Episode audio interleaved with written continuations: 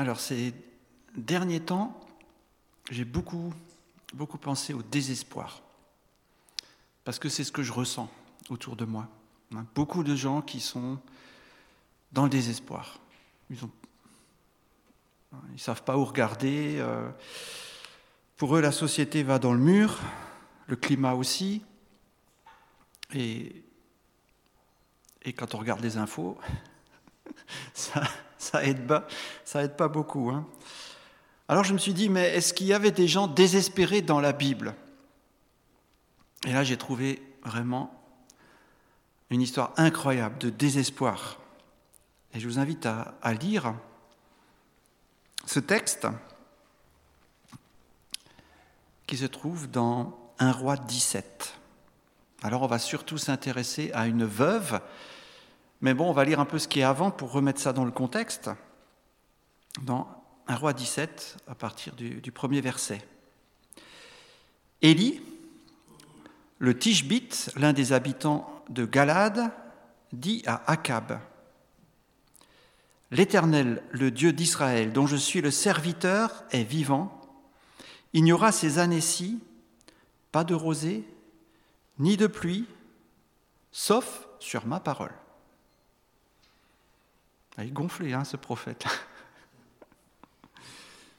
On se demande d'ailleurs s'il n'est pas de nouveau dans le coin. Hein. Puis la parole de l'Éternel fut adressée à Élie. Pars d'ici en direction de l'Est et cache-toi, près du torrent de Kérit qui se trouve en face du Jourdain. Tu boiras de l'eau du torrent et c'est au corbeau que j'ai ordonné de te nourrir là. Élie partit et se conforma à la parole de l'Éternel. Il alla s'installer près du torrent de Kérit qui se trouve en face du Jourdain. Les corbeaux lui apportaient du pain et de la viande matin et soir, et il buvait de l'eau du torrent. Mais au bout d'un certain temps, le torrent fut à sec, car il n'était pas tombé de pluie dans le pays. Alors la parole de l'Éternel lui fut adressée. Lève-toi, va à Sarepta, qui appartient au territoire de Sidon, et installe-toi là. J'y ai ordonné à une femme veuve de te nourrir. Il se leva et partit à Sarepta. En arrivant à l'entrée de la ville, il y vit une femme veuve en train de ramasser du bois. Il l'appela et dit Je t'en prie, va me chercher un peu d'eau dans une cruche afin que je boive et elle alla en chercher. Il l'appela de nouveau et dit, Je t'en prie, apporte-moi un morceau de pain dans ta main. Et elle répondit, L'Éternel, ton Dieu est vivant. Je n'ai rien de cuit. Je n'ai qu'une poignée de farine dans un pot et un peu d'huile dans une cruche. Je suis en train de ramasser deux morceaux de bois. Puis je rentrerai et je préparerai cela pour mon fils et pour moi nous le mangerons, après quoi nous mourrons. Élie lui dit, N'aie pas peur, rentre et fais comme tu l'as dit. Seulement prépare-moi d'abord avec cela un petit gâteau et apporte-le-moi. Ensuite tu en feras pour ton fils et pour toi. En effet, voici ce que dit l'Éternel, le Dieu d'Israël. La farine qui est dans le pot ne manquera pas, et l'huile qui est dans la cruche ne diminuera pas, jusqu'au jour où l'Éternel fera tomber de la pluie sur le pays. Elle partit et se conforma à la parole d'Élie, et pendant longtemps elle eut de quoi manger, ainsi que sa famille et Élie. La farine qui était dans le pot ne manqua pas, et l'huile qui était dans la cruche ne diminua pas, conformément à la parole que l'Éternel avait prononcée par l'intermédiaire d'Élie. J'ai vraiment été touché par les paroles de, cette femme. Pour moi, c'est un peu comme une poésie du désespoir. Hein. une poignée de farine, un fond d'huile, deux bûches ou deux bûchettes dans certaines traductions, une galette pour deux un dernier repas et la mort. On dirait qu'il y a une sorte de musique, et d'ailleurs Luther euh, au lieu de traduire euh, deux bûchettes, il dit une ou deux, une ou deux euh, bûches de bois, hein, pour, montrer le rythme qu'il y avait dans, cette déclaration, hein, une sorte d'hymne du désespoir. Il me reste rien, ce petit rien, je vais en faire un petit quelque chose, et après ça sera fini. Après c'est terminé, c'est la mort. Quelle était la situation de cette femme? La famine, déclenchée par la prière d'Élie, était mondiale. Hein, Jésus nous, dit que cette euh, famine a touché le monde. Et donc elle touche aussi la ville de Sarepta, qui d'ailleurs n'est qu'à quelques dizaines de kilomètres au nord d'Israël, dans le pays de Sidon. Cette femme est seule, avec son fils. Son mari est mort et la famille plus large a mis les voiles. Je crois que chacun avait tellement de choses à régler pour survivre qu'il n'y avait pas vraiment d'entraide à ce moment-là. Et voilà la rencontre avec un prophète un peu cavalier. Dans le langage courant, on dirait Alors qu'elle est en train de, ramasser du bois, elle est en train de faire quelque chose, il l'appelle et lui demande d'aller chercher un verre d'eau. Quand même, hein, je sais pas, vous êtes en train de faucher de l'herbe, et puis il y a quelqu'un qui arrive et dit Hé, David, va me chercher un verre d'eau. ok Elle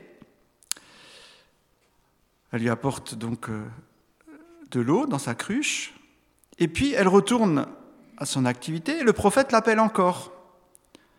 Euh, je te prie, une galette de pain. Alors j'ai dit galette parce que dans le mot original, il semble que le mot galette est utilisé parce que le pain était cuit sous forme de galette contre des pierres chaudes à, cette époque.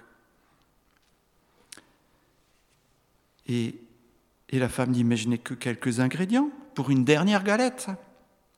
Et le prophète lui dit, fais-la pour moi, cette dernière galette. Dit vraiment, hein, euh, culotté, comme on dirait. Hein. Mais à travers cela, elle va faire la rencontre avec un Dieu, un Dieu généreux. Le prophète Élie lui explique que si elle fait de lui sa priorité, alors son Dieu s'occupera d'elle. Et la femme le prend au mot et lui cuisine sa dernière galette, qui devient la première d'un grand nombre de galettes qui vont lui permettre de vivre.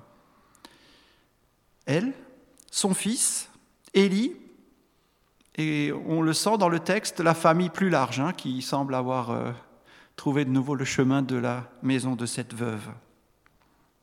Ils vont survivre à la famine, ils vont pouvoir recommencer à avoir des projets, un avenir. Voilà, donc un texte qui, qui m'a touché hein, par surtout cette, cette musique, ce chant, dans ce cri de, désespoir, j'ai encore un petit quelque chose, et après, de toute façon, je vais mourir. Et il dit, ben, ce petit quelque chose, donne-le à Dieu. Alors, est-ce que ça vous rappelle des similitudes avec des textes du Nouveau Testament, des évangiles? Oui? La multiplication des pains, ouais. Hein, on a pris. Euh, bah, il y a un garçon qui a euh, quelques petits poissons et, et, quelques pains, et, Jésus prend ces, petites choses et le multiplie.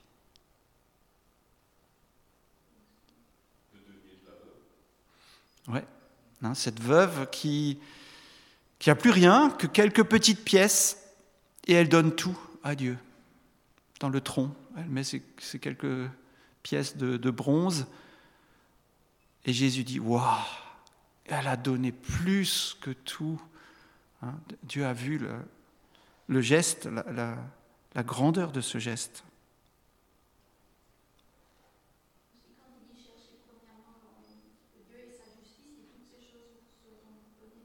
Tout à fait. Hein, c'est vraiment le résumé. C'est le résumé de, que Jésus donne de, cette histoire aussi. Hein, cherchez premièrement le royaume et la justice de Dieu, et toutes ces choses vous seront données par-dessus.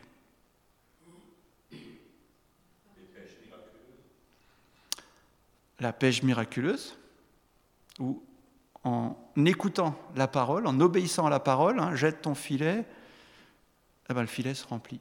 Et donc ici, cette femme, en obéissant à la parole d'Élie, sa cruche s'est jamais vidée. Enfin, jamais, le temps de la famine. Est-ce qu'il y en a encore un petit peu? Oui, et voilà, tout à fait. Hein. Elle croit qu'un petit peu de Jésus suffira à tout changer. Alors moi, j'ai encore un. Allez, je vous laisse le trouver.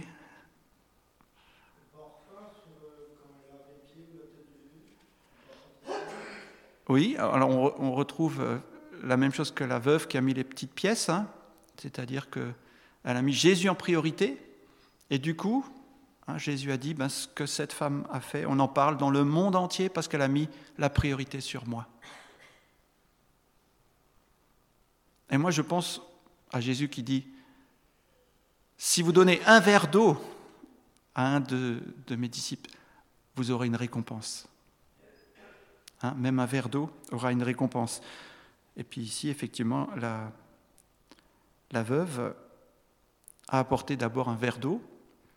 Mais tiens, il n'y a, a, pas quelqu'un d'autre euh, à qui Jésus a demandé de l'eau? C'était un peu culotté aussi, non? Oui, et la femme samaritaine dit Ouais, toi, tu es juif, tu me demandes de l'eau à moi, la, la samaritaine, mais c'est culotté ça. Normalement, on ne se côtoie pas, on ne se parle pas. Et Jésus lui dit, si tu avais conscience de qui te demande de l'eau, tu lui aurais demandé toi de l'eau qui serait devenue une source jaillissante hein, jusque dans la vie éternelle, et tu n'aurais plus jamais soif. Donc on voit qu'il y a beaucoup de similitudes entre ce texte et le Nouveau Testament. Parce que on est quelque part sur une des choses centrales, une des choses que tu as bien résumées, cherchez d'abord le royaume de Dieu et sa justice, et toutes ces choses vous seront données par-dessus. Alors, qu'est-ce qu'on peut en retenir pour aujourd'hui? Donc on entend toujours encore hein, des discours d'angoisse et de désespoir.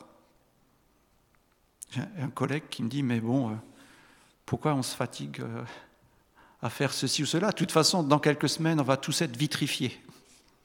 il disait ça au début de la guerre en Ukraine. Euh, je dis, ok, c'est pas trop sympa comme avenir.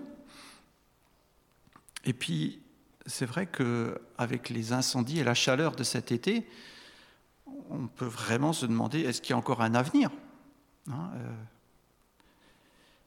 alors qu'est-ce qu'on fait face à toutes ces angoisses? Eh bien, je crois que dans notre société, la réponse est très claire. On ramasse quelques richesses pour se faire une dernière fête. Exactement ce qui est dit dans 1 Corinthiens 15, 32, hein, quand on n'a aucun espoir, mangeons, buvons, demain nous mourrons. Hein, donc euh, on va juste en profiter un maximum. Ou bien on tombe malade dans la tête, dans le corps. Hein, l'angoisse peut vraiment nous rendre malades euh, physiquement et mentalement. Mais quand même, moi je vois des, gens qui se lèvent, qui essaient de changer les choses, qui se laissent pas abattre. Ce ne pas des chrétiens. Très souvent, ce sont des jeunes parents. Je ne sais pas si vous avez remarqué, mais les jeunes parents, ils ont une énergie pour essayer de changer le monde. Hein, ils veulent un avenir pour leurs enfants, alors ils vont replanter, ils vont faire plein d'efforts pour moins polluer, trier les déchets, enfin vraiment, ils se donnent de la peine. Et même, certains vont vers l'autre pour lui tendre la main, pour euh, avoir de nouveau une, solidarité. Alors, la solution de Dieu face à toutes ces inquiétudes et ces angoisses, eh bien, on va afficher hein, ce texte de Matthieu 6. Et donc, c'est le, verset 33 qu'on a cité, mais j'aimerais déjà que nous lisions à partir du verset 31. Ne vous inquiétez donc pas, et ne dites pas que mangerons-nous Que boirons-nous Avec quoi nous habillerons-nous? En effet, tout cela, ce sont les membres des autres peuples qui le recherchent. Or, votre Père céleste sait que vous en avez besoin. Recherchez d'abord le royaume et la justice de Dieu, et tout cela vous sera donné en plus. Ne vous inquiétez donc pas du lendemain, car le lendemain prendra soin de lui-même. À chaque jour suffit sa peine. Voilà ce que Jésus enseigne à ses disciples, ce qu'il nous dit encore aujourd'hui. Remettez la priorité à Dieu dans votre vie. Cherchez le royaume et la justice aussi de Dieu dans notre société.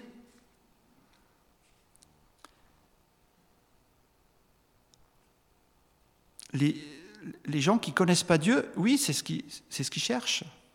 Mais vous, votre Père sait que vous en avez besoin. Il sait que vous avez besoin de nourriture, de vêtements, que vous avez besoin d'un climat viable. Faites-lui confiance. Et cherchez aussi donc le royaume et la justice, pas seulement dans votre vie, mais aussi autour de vous. Et d'ailleurs, Jésus hein, nous enseigne par rapport aux richesses, ne vous amassez pas des trésors sur la terre, où les mythes et la rouille détruisent, et où les voleurs percent les murs pour voler, mais amassez-vous des trésors dans le ciel, où les mythes, la rouille ne détruisent pas, où les voleurs ne peuvent pas percer les murs ni voler. En effet, là où est ton trésor, là aussi sera ton cœur. Amassez-vous des trésors dans le ciel. Qu'est-ce qu'on peut mettre dans le ciel? Alors je, vais vous citer ce que Jean-Peter Schmitt a dit sur son lit de mort. La chose la plus précieuse sur terre, c'est une âme. C'est ça, ce qui est le plus précieux, c'est une âme. Amasser les âmes dans le royaume de Dieu, au lieu d'amasser des richesses, des trésors sur la terre. Jésus nous dit aussi, dans son discours sur la montagne, dans les béatitudes, Heureux ceux qui procurent la paix, car ils seront appelés fils de Dieu. Euh, nous, on nous appelle fils de Dieu, filles de Dieu, parce que nous croyons en Jésus, parce que nous avons été rachetés. Donc on n'a pas le choix, hein, puisque nous sommes enfants de Dieu, nous devons aussi procurer la paix procurer la paix, amener la paix autour de nous. On dirait, oui, mais je ne peux pas aller voir M. Poutine et lui expliquer. Euh, non, on peut prier. Et on peut aussi donner l'exemple sur les réseaux sociaux. Est-ce que les commentaires que nous mettons sont des commentaires qui procurent la paix ou qui mettent de l'huile sur le feu? On a toujours une bonne raison. On dit Oui, c'est pour que les gens se rendent compte. Oui, mais ils vont aussi se rendre compte que tu n'es pas celui qui apporte la paix. Nous avons à représenter Jésus. Et Jésus nous demande d'être ceux qui procurent la paix. Autour de nous, là où nous avons contact avec les autres, et aussi dans la prière, là où nous ne pouvons pas avoir contact. Et puis, par rapport à la nature, hein, il ne s'agit pas de tomber dans le piège où certains chrétiens se sont fourroyés en disant oui, c'est à nous de dominer euh, sur euh, la création. Le mot dominer, c'est on fait ce qu'on veut, quoi. Euh, je ne crois pas que c'est ça que Dieu a dit. Il nous a plutôt confié la terre pour que nous, nous en prenions soin. Alors juste un petit texte que je trouve très intéressant dans le Deutéronome. Si tu rencontres en chemin un nid d'oiseau, sur l'arbre ou par terre, avec des petits ou des œufs, et la mère couchée sur les petits ou sur les œufs, tu ne prendras pas la mère et les petits. Tu laisseras partir la mère et tu ne prendras que les petits ou les œufs, afin d'être heureux et de vivre longtemps. Incroyable. Afin d'être heureux et de vivre longtemps, ici, dans le Deutéronome, on nous donne un petit détail. Hein. Vous marchez, vous voyez une perdrix sur son nid, vous laissez partir la perdrix, vous prenez que les œufs. On voit ici un, Dieu qui pense à vivre longtemps, hein, ce qu'on appelle aujourd'hui le développement durable. Oui, je crois que nous avons à donner l'exemple, non pas à faire n'importe quoi en disant de toute façon, hein, le Seigneur revient, la terre sera détruite. Pas du tout. Hein, Ce n'est pas ce que le Seigneur nous demande. Il nous demande d'en prendre soin hein, de cette planète. Alors, en conclusion, face aux angoisses que nous vivons, remettons Dieu en premier dans nos vies. Servons-le, lui, agissons selon ses directives et faisons-lui confiance. Il saura gérer mieux que nous. C'est ce que Jésus nous dit. Hein.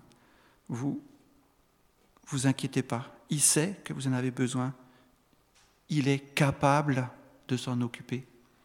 Et cette veuve, hein, qui avait plus d'espoir, elle a fait. Vous imaginez sa dernière galette, elle l'a fait pour le prophète. Mais il y a une suite, qu'on verra une autre fois, où cette femme devra aussi apprendre une foi plus personnelle. Je vous invite à prier. Seigneur, nous voulons te remercier parce que tu Prends soin de nous et tu veux prendre soin de nous. C'est pourquoi, Seigneur, aide-nous à te faire confiance et à te mettre en premier. Seigneur, merci. Merci pour le sang versé pour nous. Merci pour la place que tu nous prépares. Merci pour le repos que nous avons maintenant en toi. Au nom de Jésus. Amen.